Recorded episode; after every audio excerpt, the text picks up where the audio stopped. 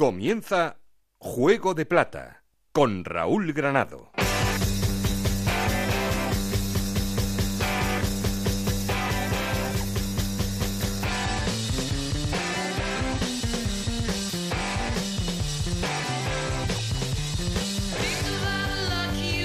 ¿Qué tal? Muy buenas, bienvenidos al capítulo 11 de Juego de Plata, el podcast de Onda Cero en el que os contamos todo lo que pasa en la Liga 1-2-3 y en Segunda División B.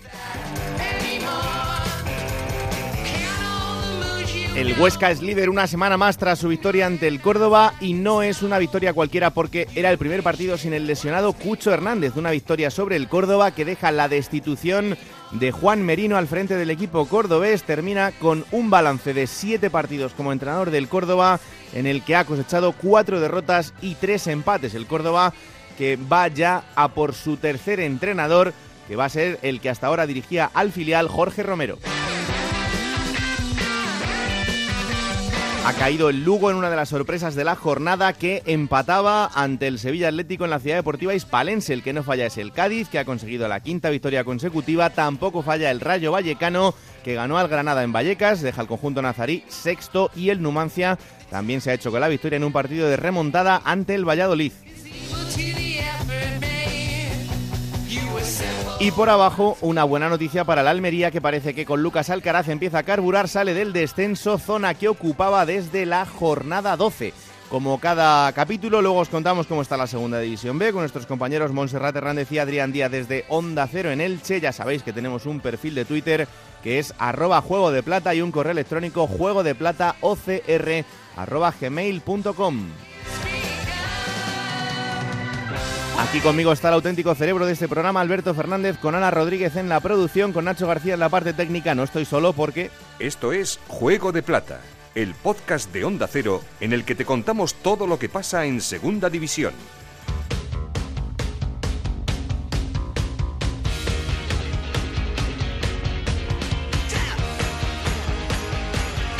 Vamos a por la jornada 18, pero antes hay que saber lo que ha pasado en la 17. Esto empieza a ponerse interesante. Ana Rodríguez, ¿qué tal? Muy buenas. Muy buenas, una jornada 17 que comenzaba con ese partido aplazado por la nieve entre los Asuna y el Nastic. Victoria del líder del Huesca 3-1 ante el Córdoba.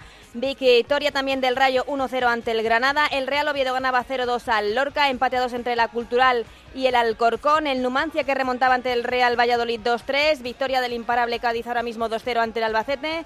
Empate a 1 entre el Sevilla Atlético y el Lugo. Victoria importantísima para salir del descenso del Almería 2-1 ante el Tenerife. Y en el último partido de la jornada, la victoria a domicilio del Real Zaragoza 0-1 ante el Sporting. Con estos resultados, el Huesca es líder con 32 puntos. Segundo, el Lugo con 30, los dos en puestos de ascenso directo. Cádiz con 29 puntos. Rayo Vallecano y Numancia con 28. Y Granada con 27 puntos. Jugarían los playoffs por el ascenso. El eh, Real Oviedo es séptimo con 26 puntos. Osasuna es octavo con 25 y un partido menos. Noveno es el Sporting de Gijón con 24 puntos, los mismos que tiene el Reus. Décimo primero es el Real Valladolid con 23 puntos. Décimo segundo el Tenerife con 22, los mismos que tiene el Real Zaragoza. Décimo cuarto Alcorcón con 21 puntos. Almería es decimoquinto con 19, decimosexto la Cultura Leonesa también con 19 puntos, decimoséptimo el Nastic con 18 puntos y un partido menos, los mismos puntos que tiene el Albacete que es decimoctavo y las últimas eh, cuatro posiciones, las del descenso a Segunda B, ocupadas por el Barça B con 17 puntos, el Lorca con 16, Sevilla Atlético con 13 y Farolillo Rojo una semana más el Córdoba con 12 puntos. ¿Cómo nos sienta ese Zaragoza-Cádiz este fin de semana? Pues mira, cómo respiramos, una semana tranquila porque Además hay que recibir al, al Cádiz, Mm. que- pero con esos tres puntitos del Molinón. A ver eh, si el Zaragoza logra parar un poco al Cádiz, que ha puesto, ha puesto la directa. ¿eh? Ha puesto la directa, está cinco victorias consecutivas, está increíble el equipo de Álvaro Cervera. Vamos a ver cuánto tiempo dura así, pero bueno. Bueno, a ver si la Eh. cortamos esta semana. No, eh, para los de Cádiz, eh. Cuidado, Ana Nada, Rodríguez nada. tiene cierta. Cierta, nada, nada, no se nota, unión apenas, con el Real apenas. Zaragoza, pero bueno, que yo soy muy del Cádiz también, eh. Sí, bueno, pues entonces la semana que viene tenemos aquí un poquito, un poquito de pique. Gracias, Ana. Un abrazo. Vamos allá.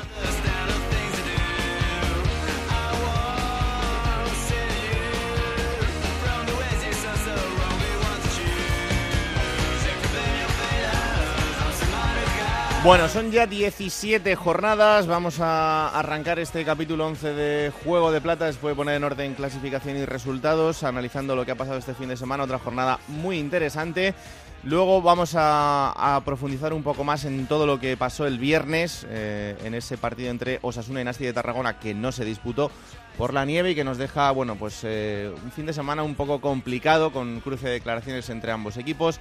El recurso de Osasuna pidiendo eh, o reclamando esa incomparecencia del Nasti de Tarragona por no permanecer en Pamplona hasta el sábado, algo que eh, bueno no está obligado porque realmente lo que dice la, reglamentación de la Federación Española es que el equipo visitante procurará, y es a lo que se agarra el Nasti de Tarragona, permanecer en la ciudad 24 horas después de la suspensión del partido para intentar jugar el partido al día siguiente. Es algo que el Nastic no hizo, alegando que eran ya las 10 de la noche y que no había eh, margen suficiente como para encontrar una plaza hotelera en la que alojara toda la expedición del Nasti de Tarragona. Osasuna dice que esto no es así, que sí había plazas hoteleras y que se podía buscar una solución y que, eh, bueno, pues quizá esas nueve bajas del conjunto tarraconense para este partido con jugadores lesionados podría ser uno de los motivos para que el equipo no permaneciese en, en Pamplona. En todo caso, una semana larga que ahora intentaremos analizar desde Pamplona con Javier Saralegui. Alberto Fernández, ¿qué tal? Muy buenas. ¿Cómo estás, Raúl? Más allá de esto, en lo deportivo una jornada interesante, la verdad. Sí, y decir que mala suerte tiene el Nastic, ¿eh? segundo partido aplazado esta temporada porque recordamos aquel fin de semana del 1 de octubre eh, que le tocaba medirse al Fútbol Club Barcelona B, también se aplazó y tuvo que jugarlo en tres semanas.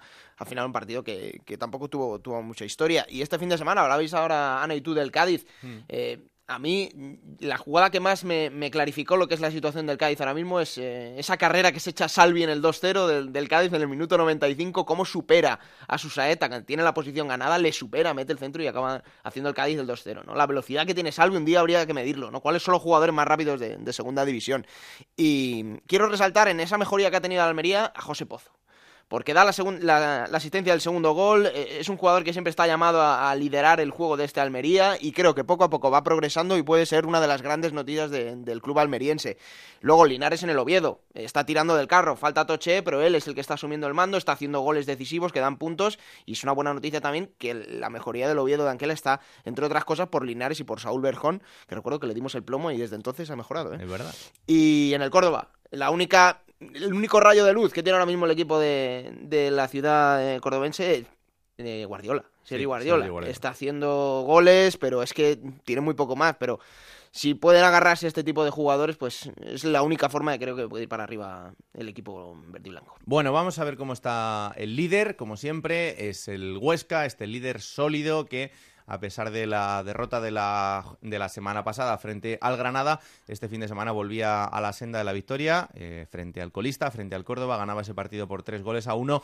Así que, ¿cómo está el Huesca? Onda cero en Huesca. Rafa Feliz, ¿qué tal? Muy buenas. Hola, hola, muy buenas. ¿Cómo está el líder? Bueno, está de manera maravillosa. Fíjate que estábamos todos ahí con la duda de qué pasaría este fin de semana sin la presencia del Cucho Hernández en la punta de ataque, pero la verdad que prácticamente podemos decir que no se le echó en falta, ¿no? Porque la Sociedad Deportiva Huesca sacó adelante el partido ante el Córdoba, es verdad que era el colista, pero es un equipo importante en la segunda división y no le costó mucho ya en la primera parte con dos goles se iban al descanso y posteriormente nada más comenzar la segunda mitad mm, llegaba el gol de Ferreiro con el 3 a 0 y dominó totalmente el partido que incluso tuvo un balón al palo de Alexander González, el venezolano, eh, hubo dos balones que sacaron en la misma raya de gol, una de ellas el gran capitán eh, Juanjo Camacho, que el pasado fin de semana cumplió 400 partidos con la camiseta de la Sociedad Deportiva Huesca y la verdad que el equipo orcense pues está en un momento dulce de juego y de resultados y por ello es el líder de, de la competición. Bueno, pues vamos a saludar a la persona que más manda en la Sociedad Deportiva Huesca, que es su presidente, Agustín Lasaosa. ¿Qué tal? Muy buenas. Hola, ¿qué tal? ¿Cómo estáis? Un placer recibirle, presidente, en, este programa, en Juego de Plata, para hablar del buen momento del Huesca, porque eh, es increíble cómo está el equipo, ¿eh? Pues sí, la verdad que sí. No, no, vamos, a, ir en contra, en contra de todo el mundo. Es verdad que, que, sí, que estamos haciendo toda esa retaíla, haciendo, diciendo todas esas cosas de con los pies en el suelo, eh, que solemos decir, no, no, bueno, esto acaba de empezar, partido a partido, esto que se dice ahora.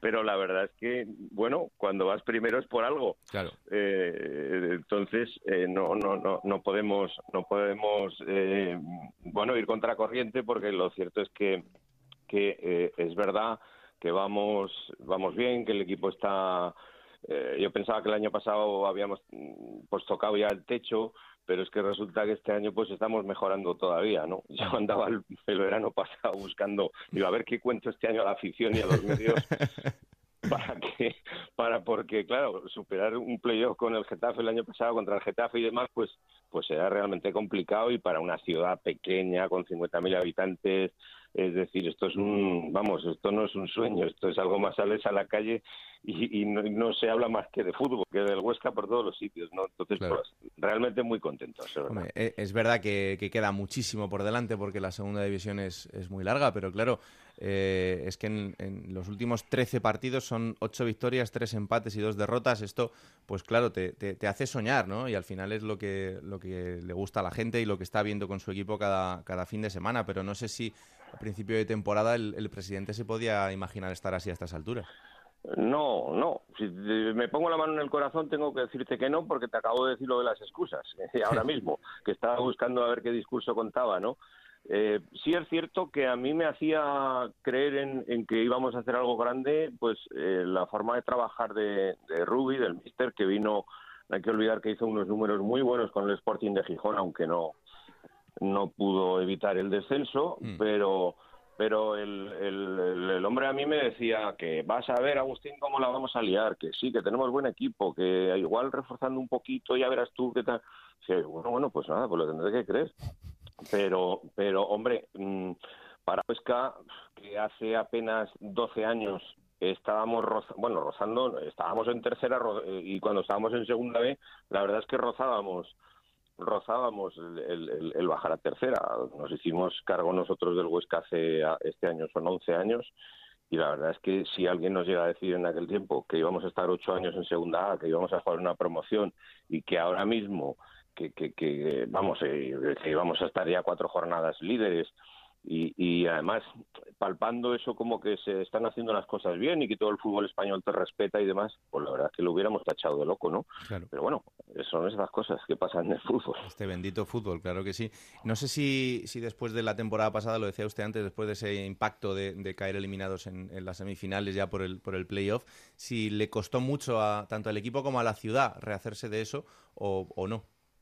No, no, no, no, no porque estamos preparados, estamos al frente gente de fútbol, yo he sido futbolista profesional muchos años, eh, entonces, a ver, de, de estos 11 años, dos hemos, hemos, hemos estado en segunda B y nos hemos repuesto y como a Dios gracias llevamos una línea clara económica, eh, que, que vamos, que no es otra que ingresar cinco y gastar cuatro, así de sencillo. Pues bueno, teníamos de alguna manera el granero lleno y siempre pues podíamos apostar por, por, por traer buenos jugadores, eh, todas estas cosas, ¿no? Que hacía que nos volviésemos otra vez a remontar. Y, y, y- y, a ver, y es lo que te digo, es una ciudad pequeña. Eh, eh, no, no, no por eso, eh, el según el porcentaje, mm, somos de los primeros que, que, que- que acudimos al campo, porque hay que pensar que, que cuando hablábamos de que a Huesca van 4.000 personas, 5.000, 3.000 y pico, y dices, va poca gente, no, va poca gente, no. Va Va la que cabe, porque claro. son- claro, no, no, para la que cabe y para el porcentaje de los habitantes. Claro. ¿Cuántos deberían de ir en Barcelona, en Sevilla, en Bilbao, en Zaragoza? Yo qué sé. Hmm. Eh, el 8 o el 8% o 10% de una ciudad van en muy pocos sitios, o por no decir en ninguno. O sea que a un estadio, con, con lo cual, pues ya digo que nada, nos remontábamos rápidamente el vuelo. Lo que sí es verdad es que ahora mismo, pues estamos, a ver, soñando sí, pero hay que pensar que hay mucho trabajo también por detrás, ¿eh? No, no, claro, Hay, hay muchísimas horas y muchísimas cuestiones que, que a ver, que, que, que en el fútbol todos sabemos que se, se resumen con que el balón entre los domingos y ya está, que es otra frase hecha, pero, pero bueno, que es así, por muy buena economía que tengas o por muy mala.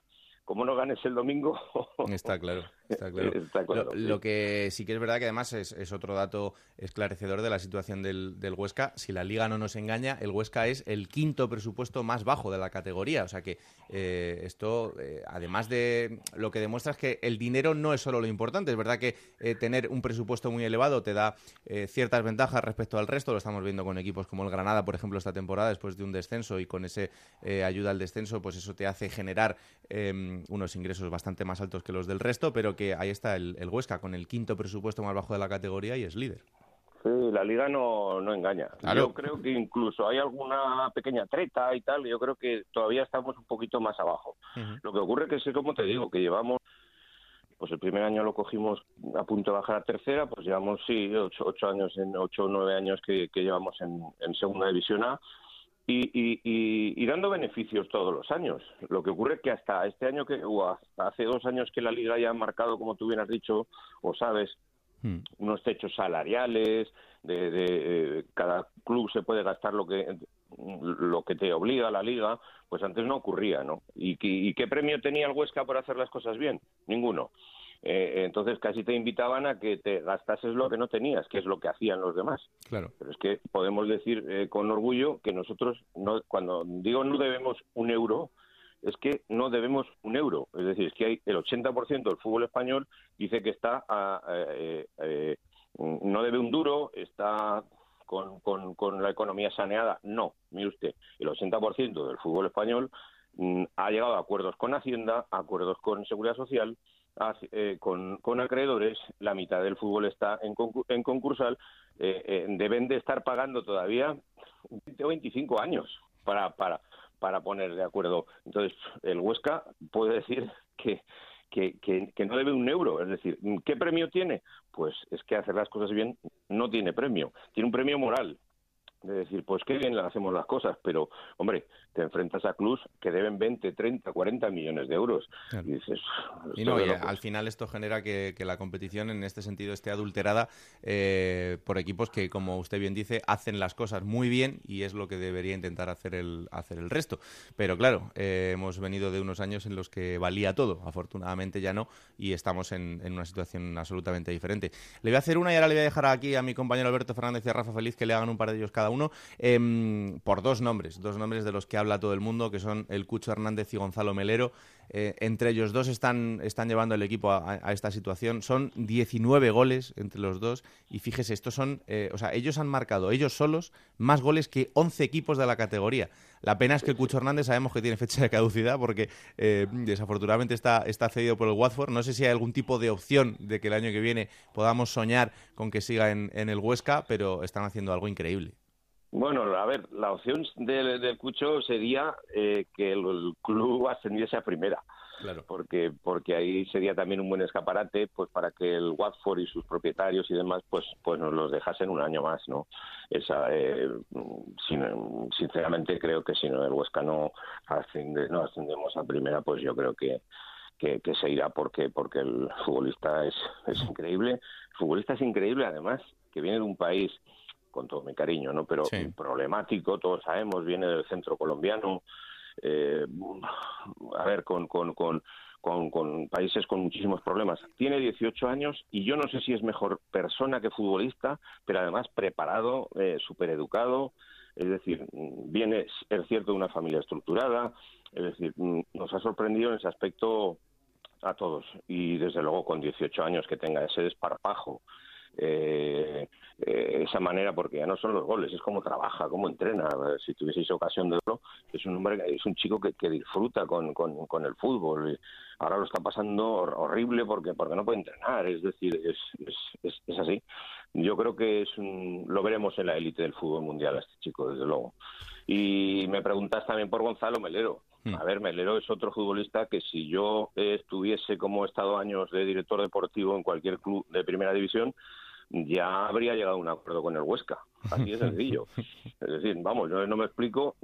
Fíjate que el Real Madrid tenía una, una, una opción siempre, siempre que eh, eh, Melero eh, jugase en el primer equipo. Eso es difícil, no era complicado.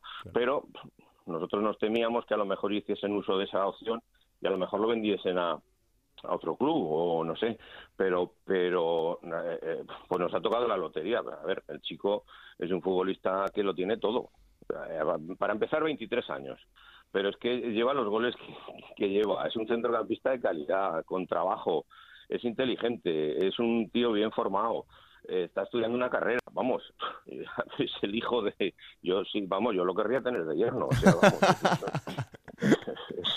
Vamos, es una cosa que yo me imagino, me imagino, a ver, es parecido a Cucho, si lo que pasa es que este sí es nuestro, pero pero si, si el Huesca sube, pues pues lo intentaremos mantener y si no subimos, pues entonces lo normal pues es que venga algún club y y, y, pague su cláusula, que por cierto tampoco es una barbaridad, ¿no? Pero bueno, habrá que llegar a algún tipo de acuerdo. ¿Cuánto es la cláusula, presidente? Muy buena. pues ahora tengo una duda que no sé si son exactamente cuatro y pico, cinco, pero bueno, por ahí. es asequible. Es un chollo, ¿eh? para lo bueno que es Gonzalo. Claro. Que digo yo, digo yo, presidente. si ahora mismo nos caen cuatro o cinco millones al Huesca, vosotros no, no, no es, ni imagináis. O sea, hacemos fiesta nacional aquí en Huesca. Hombre, pues básicamente es un poquito menos que el presupuesto de este año. O sea que vamos. Pues mira, con cuatro o cinco millones eh, terminamos la tribuna hacemos eh, hacemos una ciudad deportiva y ponemos calefacción. O sea que fíjate tú lo que, las cosas que se pueden hacer. Ahora, si gastas en un austriaco o en un ruso o en un, el primer argentino que te ofrecen por ahí, pues, eh, eh, pues ruina. Pero eso no va a pasar en el Huesca. ¿Cuántas cosas se pueden hacer con, ese dinero? Eso es verdad para muchos clubes.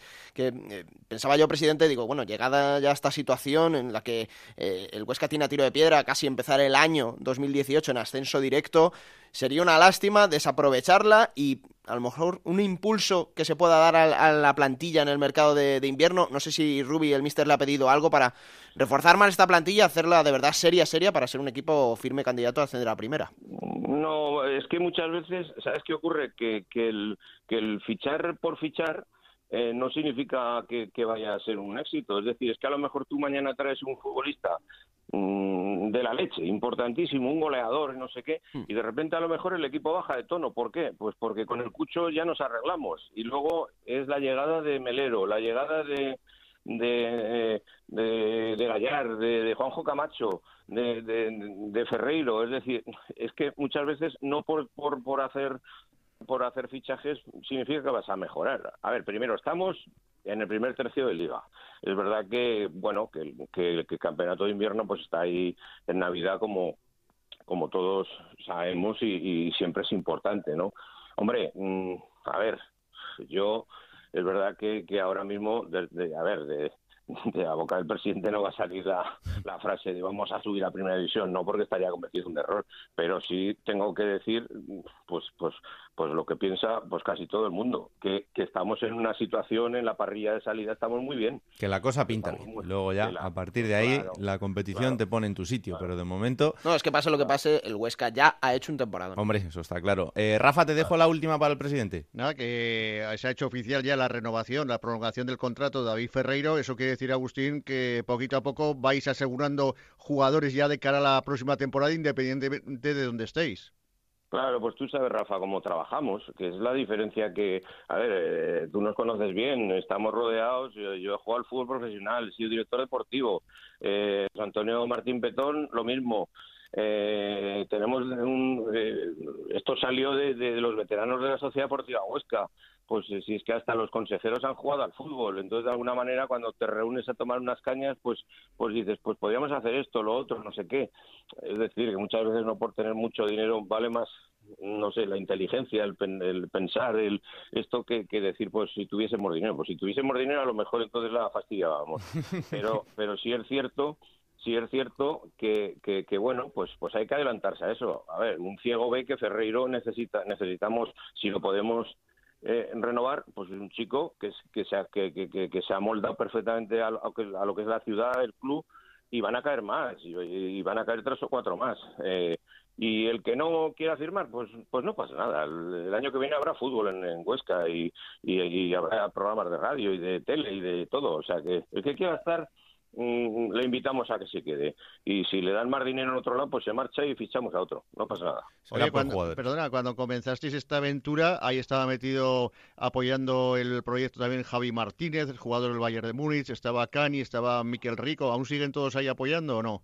Sí, sí, la mayoría son socios, estamos, estamos, en broma siempre decimos, ah, ya acabaré jugando en el Huesca. Y yo les digo, así, hombre, hace unos años no decíais eso, ¿eh? Imagínese, todos, juntos allí. incluso Fernando Torres. Sí. Hombre, claro. Hombre, sería un equipo de treinta y tantos todos, una media de treinta y tantos, y, si sumamos la, la, del presidente, ni te cuento, pero, pero, pero bueno, a ver, no, algunos, alguno seguro que termina sus, sus días en, en, en, el Huesca, seguro que sí. Oye, que incluso Raúl, eh, la hermana de Fernando Torres, estuvo trabajando en el club también. Sí, sí, bueno, porque, eh, porque mira, eh, el club es muy familiar. En el, club, si hablabas de hablabais de presupuesto, que somos los quintos, no os quiero ni contar si pasas por cada club de primera y segunda división y cuentas a los empleados.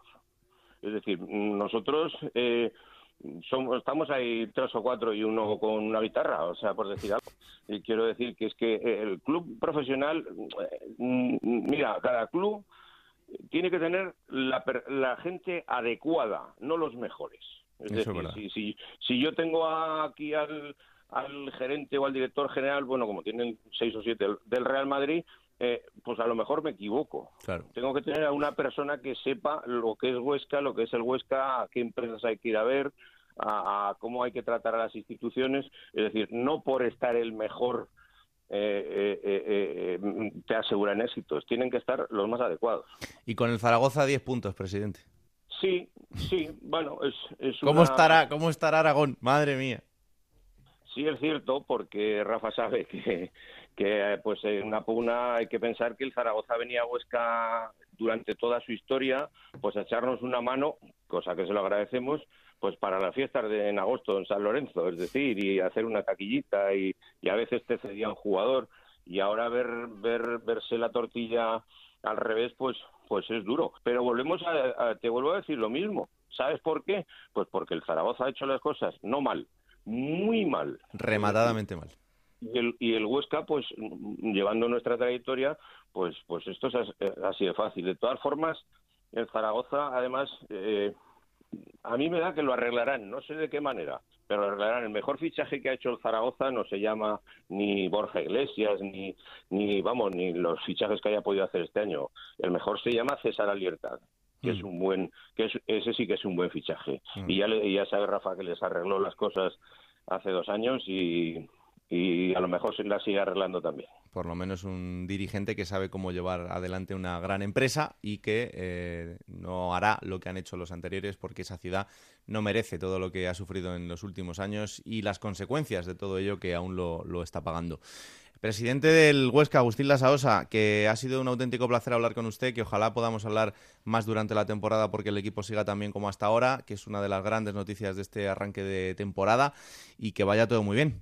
Nada, muchísimas gracias y a vuestra disposición, cuando queráis. Un abrazo fuerte, presidente. Un abrazo. Gracias, Rafa. Un abrazo. Un abrazo muy fuerte. Vamos hasta Pamplona, ya os decía en este arranque que hemos vivido un fin de semana un poco extraño con la situación en Pamplona después de ese partido aplazado entre Osasuna y Nastic, ese partido que eh, de momento se ha quedado con ese recurso de Osasuna por esa incomparecencia. Entiende el conjunto eh, de Pamplona que eh, por parte del Nasti de Tarragona que no quiso permanecer en la ciudad esas 24 horas después del partido y por tanto esperando a lo que a lo que pase con ese recurso de incomparecencia. Onda Cero en Pamplona, Javier Saralegui, ¿qué tal? Muy buenas. Hola, muy buenas. Han sido unos días extraños después de esa suspensión del partido.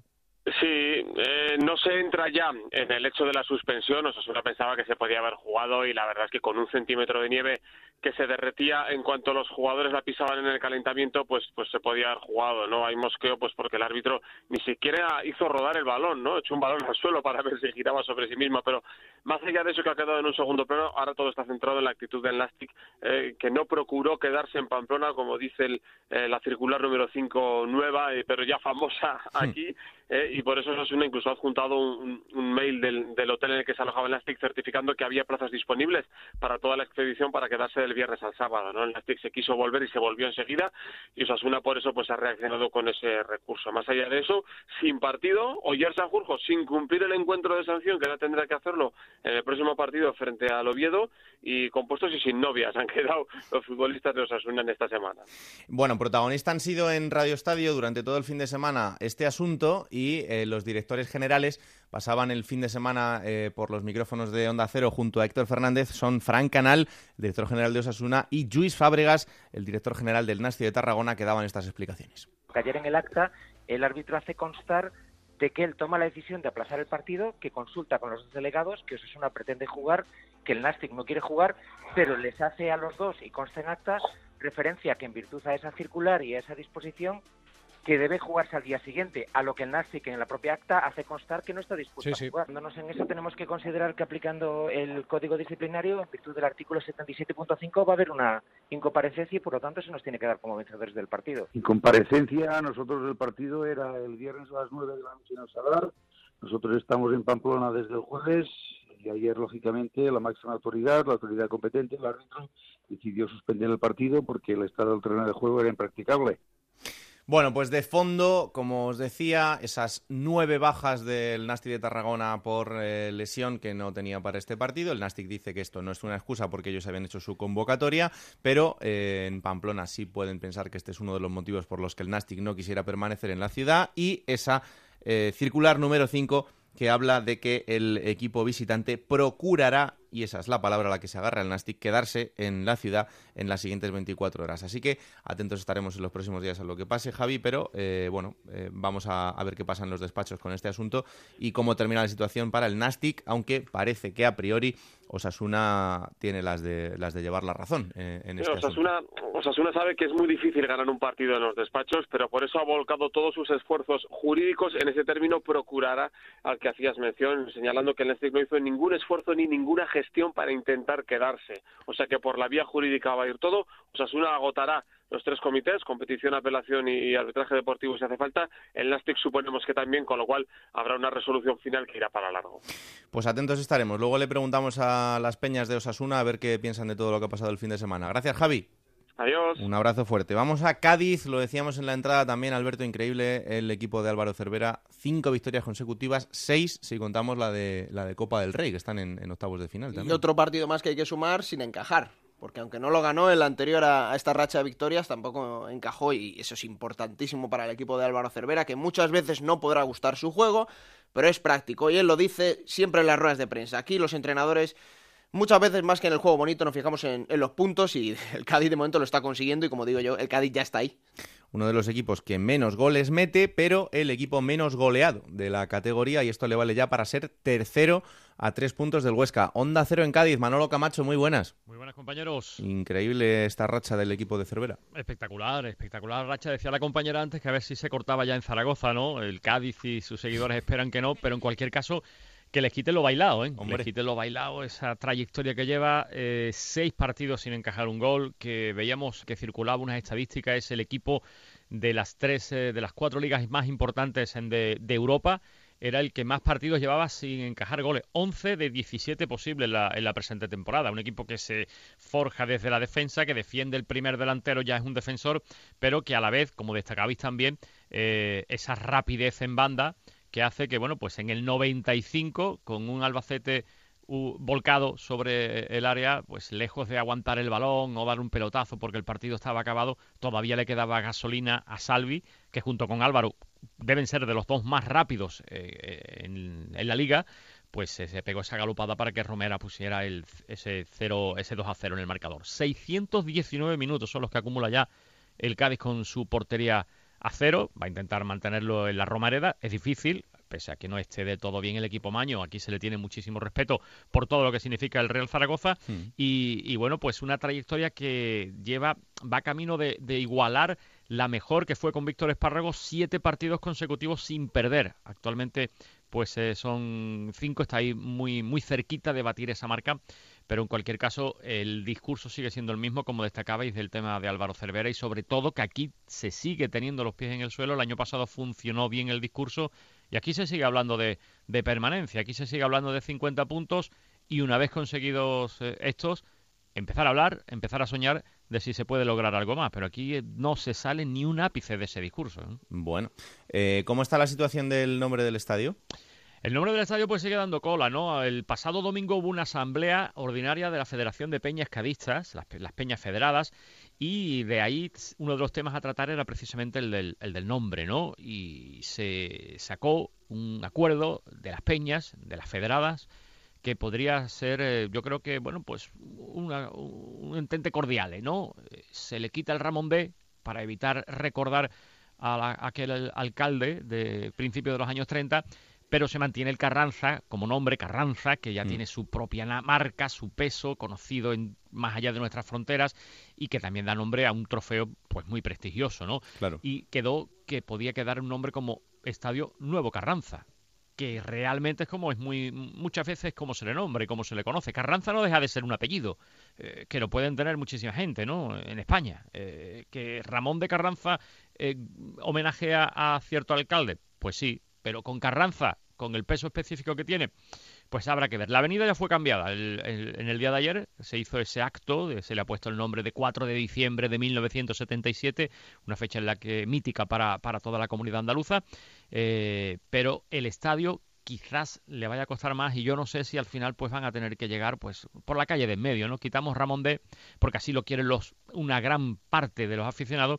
y como digo también las propias peñas federadas en esa asamblea extraordinaria del domingo pues decidieron que podía quedar una cosa como Estadio Nuevo Carranza y aquí todos contentos, esperemos que sea así, por el que con lo que cuesta afianzar una marca, ahora cambiar un nombre, pues la verdad, además un nombre muy muy ligado, ¿no? A, a Cádiz, al fútbol, a los seguidores, al equipo, a toda España futbolera, o sea, perder el mítico gol en Carranza, eso por favor, ¿no? Bueno, eh, esto al final es muy sencillo. Pueden hacer un referéndum entre, entre los socios y que, decidan entre varias opciones el nombre que le quieren poner, igual que se ha hecho en, otros casos. Eh, pues no sé, me acuerdo en, Vallecas, por ejemplo, después de la salida de Ruiz Mateos, el estadio mm. dejó de llamarse Teresa Rivero. Todo el mundo había conocido el estadio de Vallecas como Teresa Rivero, pero las situaciones cambian y las personas también. Y cuando tienes un delincuente en tu casa, pues al final le cambias el nombre al estadio. Estos son, son cosas que pasan. Y en este caso hay una ley que dice que mm, estos eh, nombres tienen que retirarse de los edificios públicos, en este caso lo es, y por tanto pues tendremos, tendremos que adaptarnos a, los nuevos tiempos, que, de eso se trata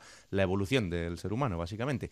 Eh, Manolo, que eh, atentos estamos al partido del fin de semana y a ver si el Cádiz sigue con esa racha, que Anita lo dice con cariño, eh, que ya es muy del Cádiz y ha pasado grandes momentos en esa ciudad. se, lo perdonamos. claro que sí. Un abrazo fuerte, Manolo. Igualmente, adiós. Vamos hasta Córdoba, que como os decía, por allí no están tan contentos porque ya son tres entrenadores los que tienen esta temporada. Eh, de momento se hace cargo del equipo el entrenador del filial y no sé si es un interino o si es para lo que dure. Antonio David Jiménez, ¿qué tal? Muy buenas. Hola, buenas. El tercero se llama Jorge Romero y vamos a ver si hay cuarto. La, la historia es la siguiente. El Córdoba, a través de una serie de reuniones en el Consejo de Administración, eh, decidió eh, cesar, despedir a Juan Merino. Su balance, tres puntos sobre 21, ninguna victoria y una la imagen de un equipo que teóricamente tenía que reforzar la defensa, pero que sigue siendo el más goleado de la categoría. La solución está en manos del técnico del filial, Jorge Romero. ¿Por qué? Pues entre otras cosas, eh, porque el Córdoba tiene agotado el tope salarial y no puede hacer un gran dispendio económico a la hora de contratar un entrenador. Segundo, no hay muchos entrenadores que hayan atendido a la llamada del Córdoba y por lo tanto se abre una especie de, paréntesis. Un paréntesis que va en relación a cómo responde el equipo con Jorge Romero, que tal vez trae una filosofía distinta a la de, a la de a la de Merino, más parecida a la de Luis Miguel Carrión. De hecho, fue su segundo y colaborador en temporadas anteriores en las categorías inferiores eh, del Córdoba. Y por lo tanto, si responde con Jorge Romero, seguirá. Si no, están peinando también el mercado en busca de nuevas soluciones. Y el domingo, eh, cadena humana rodeando al Arcángel.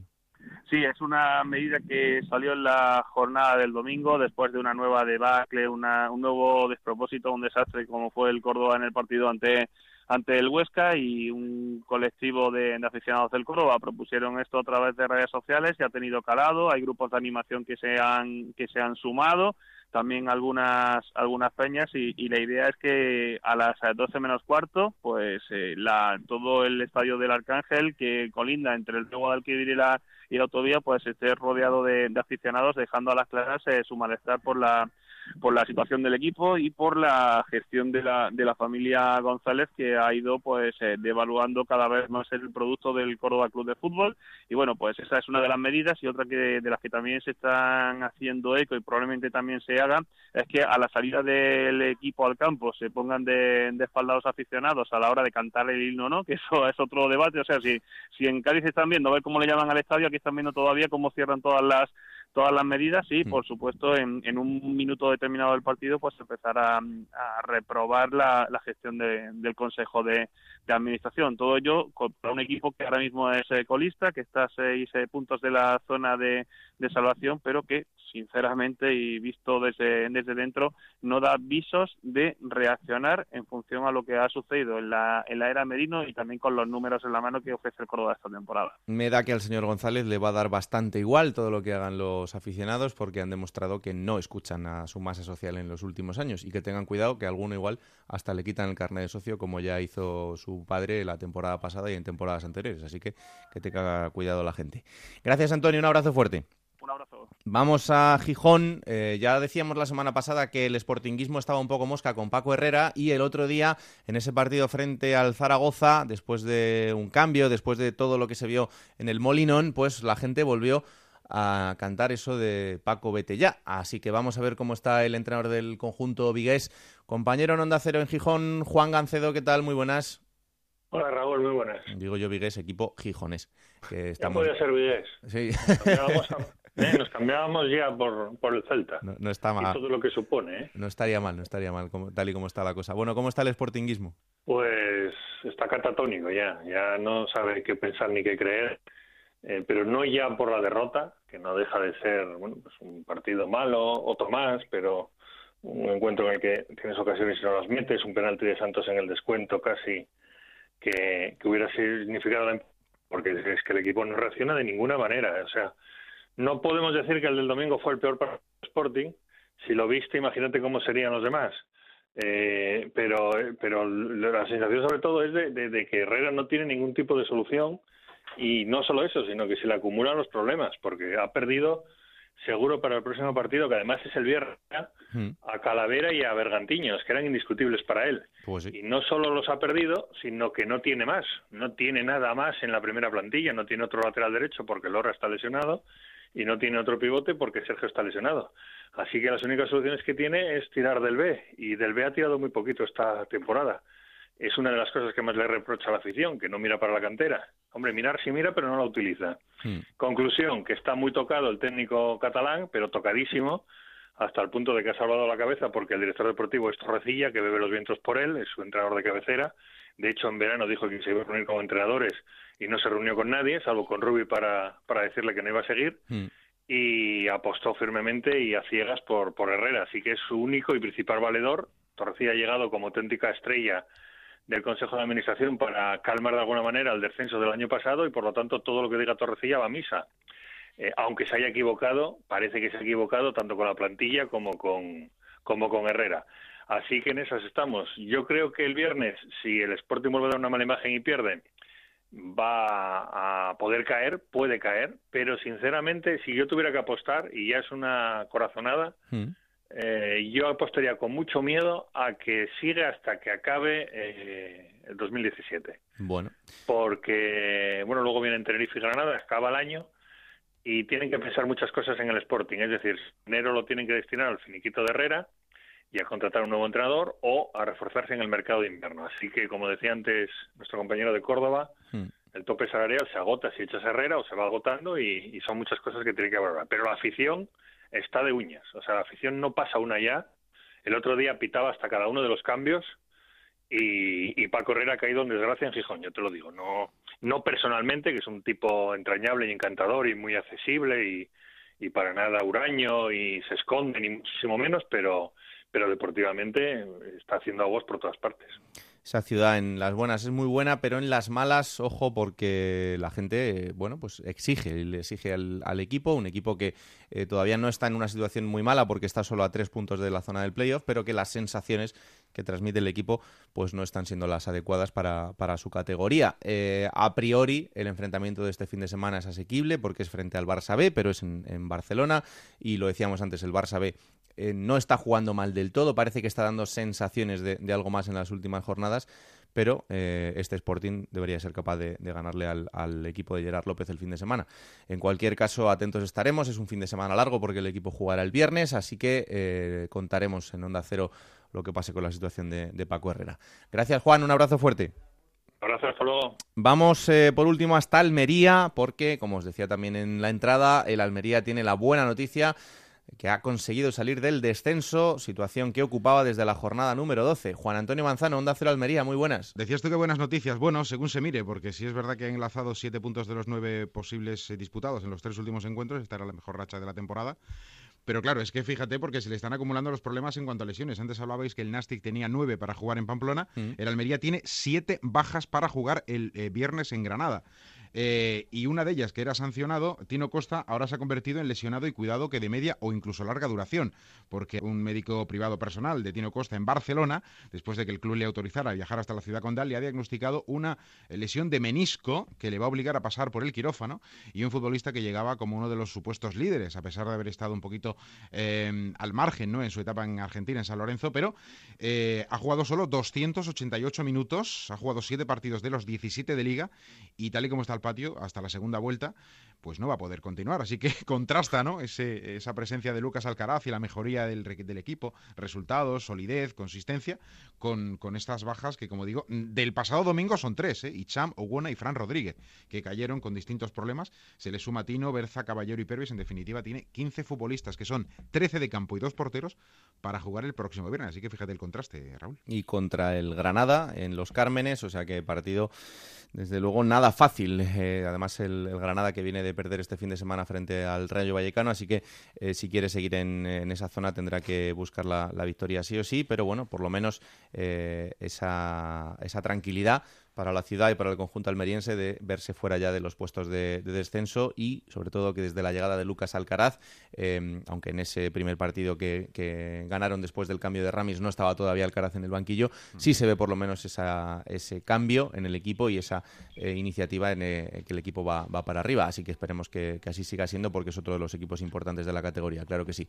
Manzano, un abrazo muy fuerte. Un abrazo, hasta luego, chao. Bueno, vamos a hablar, como decíamos antes, de las peñas de Osasuna porque ya sabéis que en esta sección del programa en la que le damos voz a las peñas de los equipos, esta semana queríamos hablar del conjunto de Pamplona, que ha sido noticia, como os hemos contado, por lo que pasó el pasado viernes en, la ciudad, en ese partido frente al Nastic.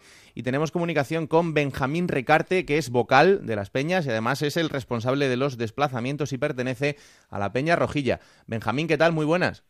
Buenos días. ¿Cómo estamos? Pues muy bien. ha, sido, ha sido una semana un poco extraña, ¿no? Sí, la verdad que ha sido mm, extraña y mosqueante, diría yo. Mm, eh, os veía el otro día, estabais enfadados con el árbitro el primero, ¿no? Sí, porque no se entiende que se suspenda un partido por cuatro copos. Eh, al final eh, es lo que pasa en ese país. parece que nos volvemos locos porque nieva un poco y en Europa por mucho más se juega un partido y además yo creo que fue un insulto a la gente que trabajó para dejar el campo en condiciones y para todos los que nos desplazamos, incluidos eh, algunos que habíamos tenido que aplazar nuestra entrada en el trabajo, los que trabajamos de noche y demás, eh, por algo que no era real, que el campo estuviera en malas condiciones, porque el campo estaba en perfectas condiciones. Es verdad que pintaba un pequeño matiz blanco, porque habían caído cuatro copos ya después de haber limpiado el campo, pero el varón rodaba perfectamente, las líneas se marcaron y, no se entiende porque el Nasti en Tarragona eh, podría tener intereses del tipo de que tenía un montón de bajas, hmm. pero, pero el árbitro este que tiene que decidir tiene que ver si el campo estaba en condiciones y el campo estaba en perfectísimas condiciones. De acuerdo que no, no era un campo eh, como puede estar en primavera, pero era un campo que no tenía nieve. Claro. la verdad que al final eh, nos hemos metido en un lío bastante mayor, que ahora veremos cómo se soluciona y que en caso de que eh, se quede en nada, para, para, sobre todo para el Nastic en este caso, eh, tendrá que repetirse y a ver en qué fecha porque el calendario es el que es. Así que situación, situación difícil, desde luego. Bueno, Benjamín, ¿cómo están las peñas de Osasuna? Otro de los equipos históricos, tanto de, segunda división como de primera, por todos esos años en los que hemos disfrutado del equipo también en la máxima categoría del fútbol español. no sé cómo está el estado del osasunismo. Pues el estado del osasunismo está, yo creo que como no ha estado nunca, porque ha demostrado esta afición es que es incondicional y el hecho está en que eh, estando en segunda hemos batido todos los récords, incluso hemos superado el número de socios de primera. O sea Mm. que a esta afición si no se le puede negar es algo eh, es que es incondicionalmente eh, está en todo momento en apoyo al equipo. Tenéis hasta una peña en Tokio, he visto. Sí, eh, además hemos participado Federación de Peñas de la elaboración porque tuvo cierto grado de complicación, pues porque pues hace falta presentar unos eh, tipos de documentos que normalmente aquí pues son fáciles de presentar, pero claro, eh, eh, una peña japonesa pues tiene que hacer los documentos allá y bueno, pues les ayudamos un poco y sí, llevan pues dos meses o así eh, constituidos y sí, en Narita. ¿Y cómo, cómo se entera esta gente de que existe Osasuna y que se hacen, y se hacen del equipo? Eh, bueno, yo eh, tuve contacto con ellos hace unos años eh, con otra peña, la peña del 9 de julio, y nos pidieron material. Bueno, tenían simpatía por Osasuna y bueno, son de estas cosas que parece que solo los equipos grandes se llevan el- el- a la afición así, pero bueno, eh, eh, es más bonito yo creo que ser de un equipo más, más modesto porque tiene más mérito aún todavía. Y bueno, pues por medio de un compañero común que tengo, que tiene un tío que está eh, trabajando allá ya hace 25 o 30 años, eh, se le ocurrió hacer esta peña y bueno, pues pues ha salido adelante y yo creo que la peña que tenemos más lejana, porque tenemos también en México, Hmm. hay alguna peña por ahí, sí, en otros sitios, pero yo creo que la más lejana claramente la de Narita, sí. Hombre, está claro. Bueno, Benjamín, y tú como responsable de los desplazamientos de, de la afición de Osasuna, ¿esto es eh, lo más complicado de organizar cada fin de semana que, que juega el equipo fuera?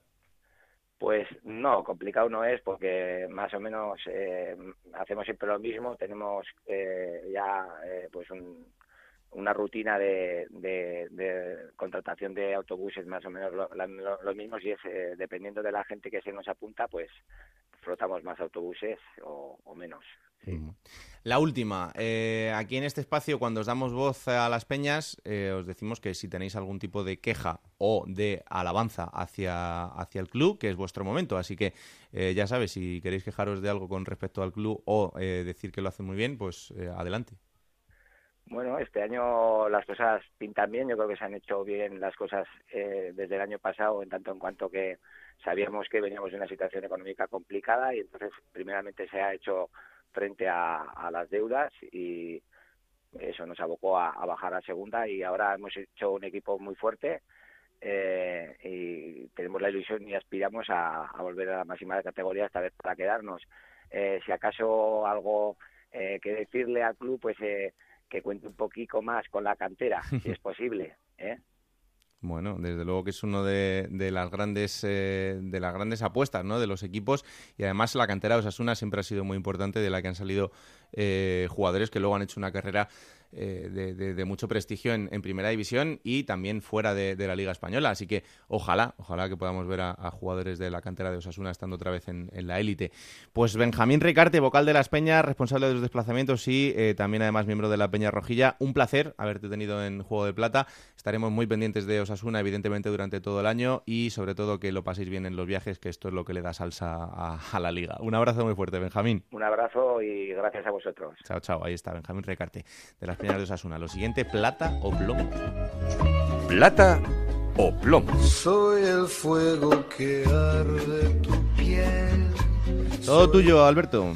Bueno, vamos a ver, como Gancedo ya se ha quedado a gusto dándole lo suyo a Herrera, Sí. eh, no voy a repetir, no voy a incidir en, en el tema que el pobre hombre ya bastante tiene, pero sí se lo voy a dar a otro entrenador también esta vez, a Pep Lluís Martí.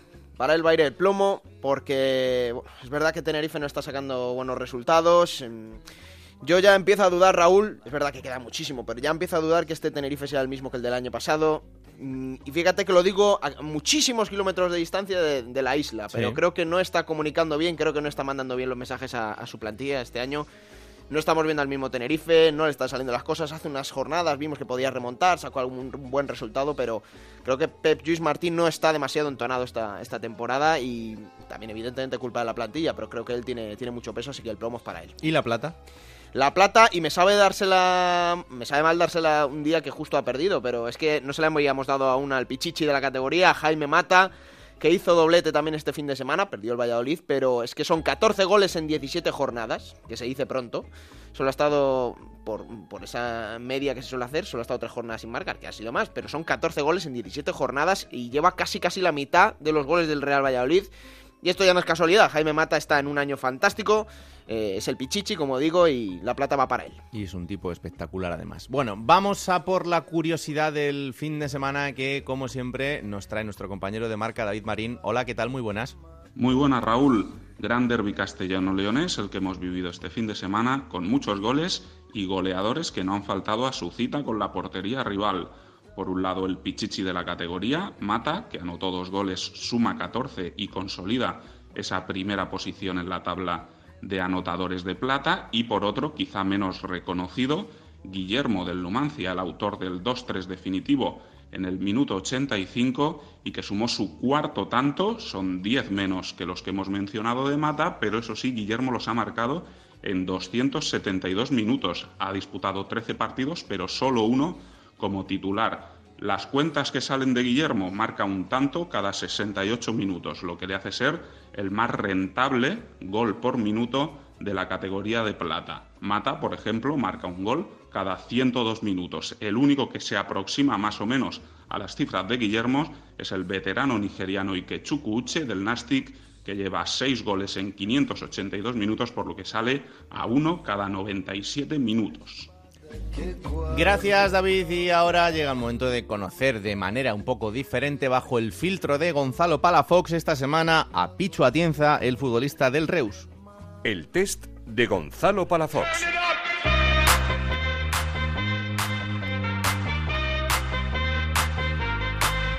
Un recuerdo de niño. Bueno, cuando jugaba de pequeño en la calle con los amigos. Mi madre era peor que, que estar, que el árbitro, era una cosa de loco.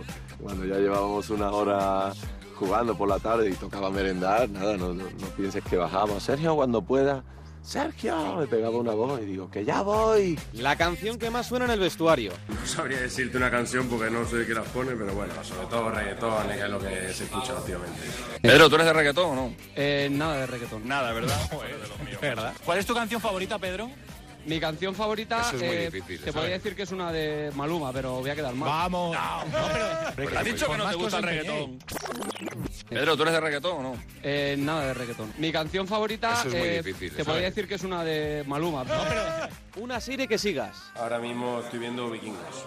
Vicky, el vikingo. La de la estirada. Tres cosas que tiene que tener tu mujer perfecta. Que sea guapa, que sea Guarrochonea. fiel y sincera. Brad Burgos sí que lo conocerá, lo que pasa es que hoy, hoy no ha podido venir el hombre porque está preparando, está preparando las cosas de la boda, se casa ahora ya, sí, sí, un chico Enhorabuena. mayor. Sí, dale la enhorabuena cuando le vea, se casa con la Raquel, una chica de Navarrevica majísima. ¿Con quién te irías de cañas? ¿Julio Iglesias? Ni hablar, ¿qué va a seguir mis pasos? Yo he sido un campeón para eso, no me digas nada. Perdón. Mi hijo canta mejor que yo, pero de novia nada, ¿no? ¿O Ana Simón? Iglesias. 22 añitos. Tienes las bocas bellas, tú, la boca grande, bella. Tengo boca grande, sí. Bonita, bonita, eres buenísima, buenísima. Una novia como tú me vendría muy bien a mí, así, una chiquilla así mona así. Y es que yo amo la vida y amo el amor. Soy un truán, soy un señor. Un rincón de España para desconectar. Cádiz, te quiero. Somos alemanes, y- pero somos por Cádiz. Cádiz, yeah. Un referente futbolístico. Fernando. Tres cosas que te llevarías a una isla desierta. A mi mujer, Don, don, don, A mí me cuesta mucho. a mi hija y, y un balón de fútbol. Una comida favorita. Salmorejo. Lo más importante en la vida es... Mi familia.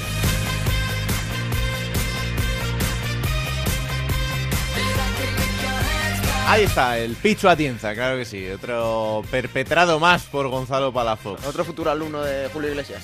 Próxima jornada. Será la 18, Alberto. Y con dos partidos este viernes, ¿eh? Poco habitual esto, que veamos dos partidos en un viernes. El primero a las 6 de la tarde, Granada-Almería. Y a las 9 de la noche, Fútbol Club Barcelona B, Sporting de Gijón. Para el sábado, cuatro encuentros. Albacete Real Valladolid a las 4 de la tarde. A las 6, Alcorcón Huesca.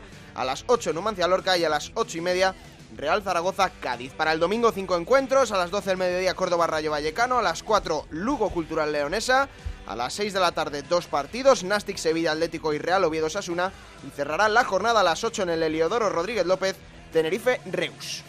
Bueno, esto será el próximo fin de semana, lo contaremos en el capítulo 12 de Juego de Plata. Vamos ahora a hablar de la segunda división B de la categoría de bronce del fútbol español para analizar todo lo que ha pasado una jornada más en esos cuatro grupos y como siempre nos vamos hasta Onda Cero en Elche con Montserrat Hernández y con Adrián Díaz. Hola, ¿qué tal? Muy buenas a los dos. ¿Qué tal, Raúl? Hola, muy buenas, Raúl. Bueno, Montserrat, vamos a empezar con el repaso general de cómo están los cuatro grupos de la segunda B, empezando como siempre por el grupo tercero donde el Mallorca empata pero sigue líder. Así es, un Real Mallorca intratable de la mano de Vicente Moreno que tras 17 jornadas todavía no conoce la derrota. Solo ha encajado cinco tantos en este periodo de competición a la que solo le faltan dos jornadas para terminar la primera vuelta y ya ha marcado 26 tantos, igualando como equipo más realizador al Elche Club de Fútbol. Un Real Mallorca que este pasado fin de semana sumaba un punto en Son Mois a cero tras empatar en casa frente al Sabadell. Son 17 partidos disputados y en 13 ha logrado mantener su portería sin batir. Segundo, eh, se coloca el Villarreal B sigue el Villarreal B que vencía por 2 a 0 a otro filial, Deportivo Aragón, que sigue siendo último en lo más bajo de la tabla de clasificación. Al tercer puesto se aupa el Cornellá, eh, revelación del grupo tercero de la segunda B, que vencía por un gol a cero a la Peña Deportiva y el Elche cae al cuarto puesto después de sumar una jornada más sin conocer la victoria 1-1 este pasado fin de semana en el estadio del Lleida. Josico Moreno todavía no sabe lo que es ganar con su equipo y el Elche acumula seis partidos oficiales sin lograr el triunfo. Vamos al grupo primero, donde la palabra es empate, porque empata el Fuenlabrada, pero empatan todos los eh, cuatro primeros. Incluso los cinco primeros clasificados esta, este pasado fin de semana, esta última jornada, no eran capaces de sumar el triunfo. El líder Fuenlabrada, en un duelo directo ante el tercero, el Rayo Majadahonda, empataba sin goles. Un Fuenlabrada que continúa al alza y saca cinco puntos de diferencia al segundo clasificado, que es el Deportivo Fabril. El filial gallego sumaba también un empate sin goles ante el Rápido de Bouzas. Resaltar también que el cuarto clasificado, el Navalcarnero se consolida en zona de playoff, sumaba también un empate ante el filial del Atlético de Madrid. Y si hablamos que los de arriba no lograban la victoria, cabe destacar en la parte roja de la tabla de clasificación que los cuatro últimos se medían entre sí. De esta manera, el colista, el Real Valladolid B, salía beneficiado del fin de semana tras imponerse por 2 a 1 al Racing, al Racing de Ferrol, el equipo de Tena, que se mantiene tercero por la cola, mientras que la Ponferradina también sigue en zona complicada, pese a vencer por 2 a 1 al Cerceda.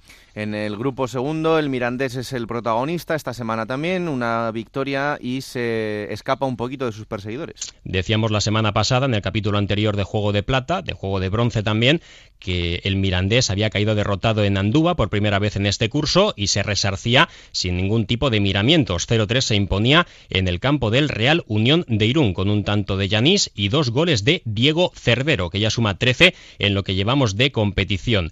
Otro duelo también en la parte alta, un duelo directo entre dos filiales. El Sporting de Gijón B eh, caía derrotado por dos goles a uno en el campo del filial de la Real Sociedad, mientras que también destacar que el Racing de Santander cedía y perdía en el campo de la Unión Deportiva Logroñés por dos goles a uno. En la parte baja de la clasificación, el Lealtad perdía 0-1 ante el Athletic Club de Bilbao B, Osasuna Promesas eh, también perdía, también cedía ante Lizarra 0-1 en su estadio, en el estreno de Jos Uribe como técnico en el caudal deportivo no podía pasar del empate ante el y decíamos también que los de arriba no habían sumado la victoria, no hay que olvidarse del Burgos que sumaba otra jornada sin encajar gol pero no podía pasar del empate ante el Baracaldo. Y en el grupo cuarto, ya lo venimos diciendo en las últimas jornadas, es el más apretado de todos, pero el Cartagena ha decidido apretarlo un poquito más, del primero al noveno, solo cinco puntos. Un Cartagena que continúa como líder, lograba la victoria por un tanto a dos en el estadio del Lorca Deportiva, en el Artés Carrasco un equipo que se mantiene penúltimo en la tabla de clasificación. Eh, cabe resaltar también en este grupo cuarto la caída del Écija Balompié, que había sido durante muchísimas jornadas líder y además sorpresa de este grupo cuarto y que sigue eh, cayendo puestos en la clasificación, en esta ocasión por 0-3 ante Las Palmas Atlético, que sumaba su primera victoria a domicilio. De los de arriba, el Extremadura goleaba 5-2 en casa al Badajoz, eh, también el Cartagena, lo que comentamos, 1-2 ante el Lorca Deportiva, el Granada B no pasaba del empate en su salida al nuevo colombino ante el Recreativo de Huelva y el Marbella también sumaba los tres puntos por un gol a dos ante el Melilla. En la parte baja, Linense 1, Jumilla 1, el Lorca ya hemos comentado esa derrota en el Artes Carrasco y el Badajoz que perdía frente al Extremadura. También eh, destacar un equipo recién descendido como es el UCAM Murcia que vencía 2 a 1 al Córdoba B y el Real Murcia que no pasaba del empate sin goles en el campo del Betis Deportivo. Bueno, pues así están los cuatro grupos, esta es la visión general, vamos un poco más a los detalles. Lo primero, Monserrate, ¿qué pasa con la titularidad del Elche?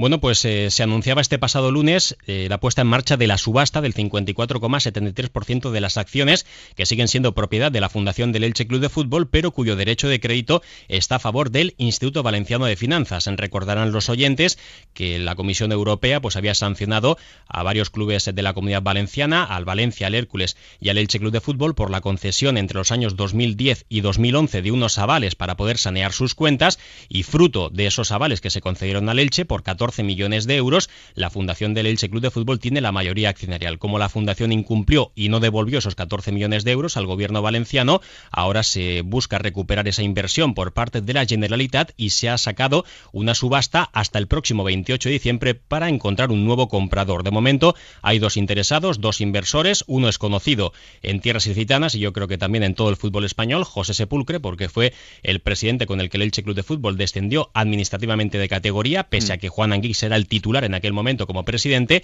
y el otro pues también se conoce, puesto que fue durante cuatro años presidente y dueño del Albacete Balompié, José Miguel Garrido. Parece que Sepulcre es el mejor colocado porque Garrido ha dicho que si Sepulcre se presenta y puja, él se hará a un lado. Bueno, pues atentos estaremos en los próximos días a lo que pase con esta situación en el, en el Elche. Eh, Adrián, eh, al final en este seguimiento que hacemos de los equipos de Segunda B que están en Copa del Rey, eh, ha sido una buena jornada para ellos. Sí, porque ninguno de ellos ha pinchado este fin de semana. Todos ellos han puntuado tres victorias y cuatro empates y destacar que las victorias de Ponferradina, Formentera y Cartagena llegaron en los últimos minutos y con remontada incluida. La Ponferradina que ganó, como ha dicho Monserrate, 2-1 al Cerceda, el Formentera 2-1 al Badalona, el Formentera, eh, el equipo que eliminó heroicamente al Athletic Club de Bilbao de la Copa del Rey y el Cartagena con un gol en el último minuto de Chavero para ganar al Lorca Deportiva. Empataron fue Labrada contra Rayo Majanda Honda, Lleida y Elche se enfrentaron entre sí, empataron a uno y el Real Murcia empató en el campo del Betis Deportivo. Y hemos hablado de Copa del Rey, pero también vamos a comentar eh, lo que hicieron los equipos de Copa Federación, la Copa eh, de los Modestos, que disputaron, eh, disputaron 11 equipos de Segunda División B en tres semanas y solo uno de ellos perdió, precisamente el vigente campeón, el Atlético Saguntino, que cayó 1-0 contra el Llagostera. Hubo ocho empates y solo ganaron dos de ellos, UCA Murcia y Peñaspor de Tafalla, que sigue en una línea ascendente.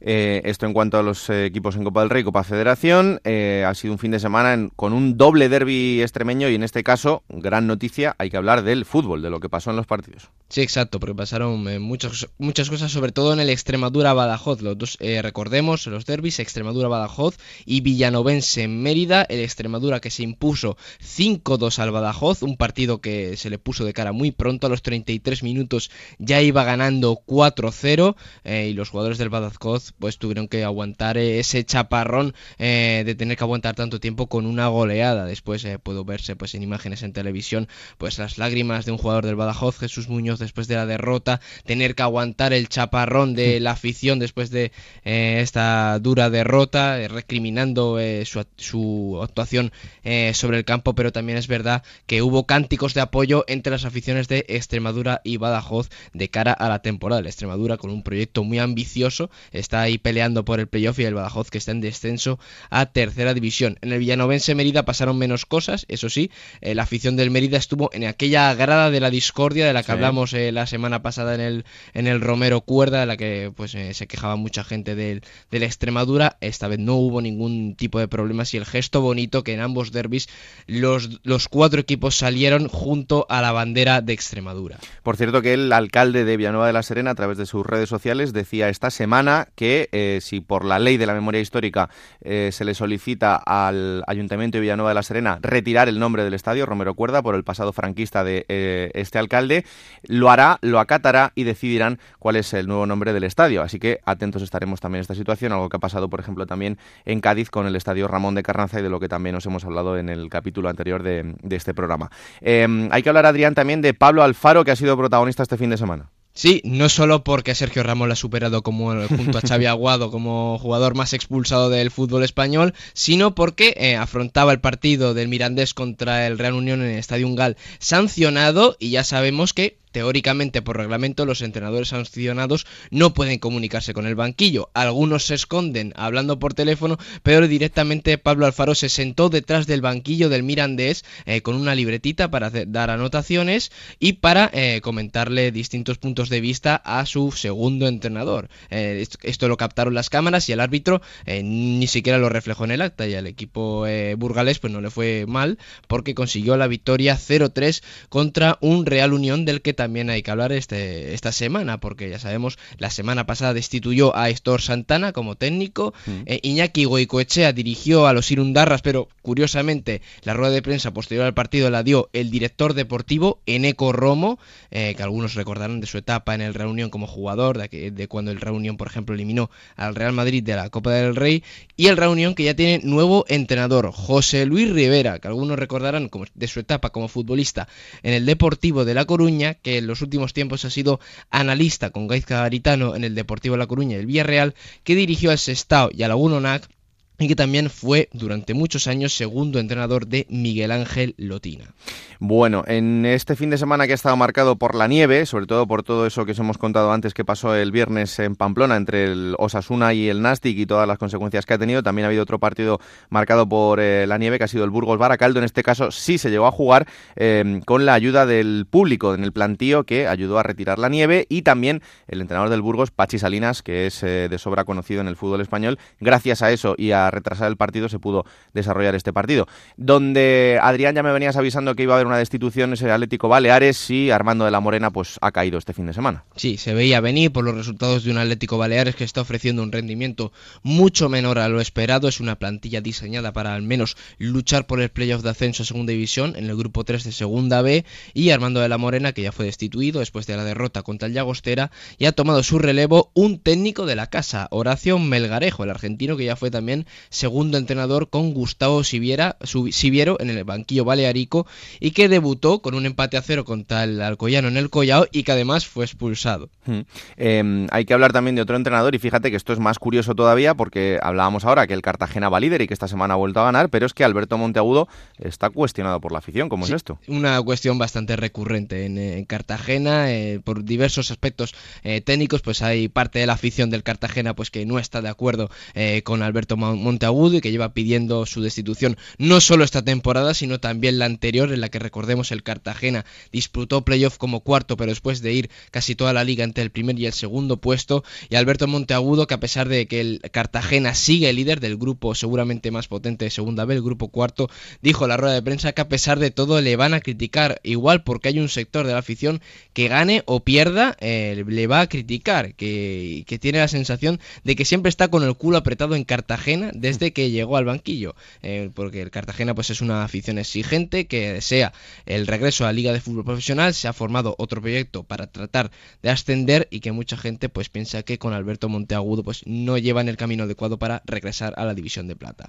Eh, la última que te pregunto y ahora le pregunto otra a Monserrate para terminar, ¿qué pasa con Rafa Mir? Porque esto es una cosa que creo que va a traer cola durante toda la temporada y que creo que va a tener difícil solución. Sí, porque fue suplente en el último partido del Valencia Mestalla, eso sí, entró en el minuto 70 del partido que empató el Valencia Mestalla contra Lolot, pero es muy sorprendente, ya sabemos que llevamos hablando desde hace varios meses, que Rafa Mir eh, acaba contrato con el Valencia, que no quiere renovar, se habla mucho del interés del Real Madrid para firmarlo para el Castilla y que Rafa Mir, que la pasada jornada marcó dos goles en el Martínez Valero, es el segundo máximo realizador de toda la segunda B con 15 goles y que en este partido por decisión técnica, no sabemos si por presión del propio Valencia, eh, le dejó en el banquillo. Recordemos también que a Marcelino le han prohibido subirlo al primer equipo hasta que no se solucione su situación contractual. Es una pena porque es un jugador con muchísimo futuro por delante y parece que importante, pero bueno, eh, en este asunto la solución eh, parece que es complicada, al menos si no hay una renovación a corto plazo. Eh, Monserrate, próxima jornada y un partidazo, un Hércules Elche. Así es, uno de los grandes derbis que hay en esta segunda división B a nosotros nos pilla cerca y será este mm. próximo domingo a partir de las 6 de la tarde en el estadio José Rico Pérez. Los abonados del conjunto alicantino que tendrán que pasar por taquillas espera una entrada en torno a 12-14 mil espectadores y la afición franjiverde bastante viajera en estos duelos clave que también se va a desplazar por un precio de la localidad de 15 euros. Josico, técnico del Elche que buscará su primera victoria y un ídolo del Elche, de la afición del Elche, un ex franjiverde como es Claudio Barragán que acumula tres ascensos con el conjunto citano que ahora es el líder en el banquillo del equipo herculano. No obstante, Claudio, eh, el efecto de su llegada, pues parece que se ha diluido un poquito en los últimos partidos, ha sumado un punto de los últimos nueve disputados y por tanto también se juega bastante en este compromiso. Y déjame que te diga también, Raúl, más allá de este partido que será declarado como de alto riesgo, que en el grupo segundo hemos pasado por alto la fenomenal trayectoria de la Peña Sport de Tafalla. Hablábamos de este equipo que era uno de los pocos que no había logrado puntuar y desde la llegada del nuevo entrenador Rodrigo Hernández el pasado 23 de octubre solo ha caído derrotado en dos partidos y en las últimas cuatro jornadas ha sumado 10 puntos, tres victorias ante Osasuna Promesas, Tudelano y Caudal y un empate ante Lealtad. De esta manera se ha colocado ya tan solo tres puntos de la permanencia y también ya para terminar resaltar que el nuevo técnico del Recreativo de Huelva, Ángel López, con sus números ya es el mejor entrenador debutante de la historia del Recreativo de Huelva y además el conjunto nubense del Cano de Fútbol Español suma ya cinco partidos sin encajar ningún gol en competición oficial. Bueno, pues hasta aquí, señores, el repaso de la segunda división B. La semana que viene habrá más y muchas cosas que contar en esta categoría del bronce de fútbol español que tiene equipos tan y tan importantes repartidos por toda la península. Señores, un placer muy fuerte, un abrazo. Un saludo, hasta la próxima. Hasta la semana que viene. Gracias, chicos, una semana más hablando de la segunda división B. Pues hasta aquí, Alberto. Bueno, y la semana que viene tenemos una muy buena jornada otra vez y desde Juego de Plata, por supuesto, queremos desear suerte a los dos representantes vivos que quedan en la Copa del Rey en sus respectivos eh, duelos, al Cádiz y al Numancia así conseguimos sacar alguno adelante para la siguiente ronda. Y también a los de segunda B, que también están eh, vivos en octavos de final y que tienen mucho mérito. ¿eh? Sí, sí, sí. El Formentera y el Lleida. El Formentera y el Lleida, que también están ahí soñando con que puedan estar en la siguiente fase. Bueno, pues hasta aquí el capítulo 11 de Juego de Plata, ya sabéis, cada martes a las 5 de la tarde, disponible en onda ondacero.es para que lo compartáis, disfrutéis y difundáis entre vuestras familias, amigos y personas más queridas, porque este es un fantástico programa en el que se habla de la segunda y de la segunda B. Señores, un placer, que la radio os acompañe. Adiós.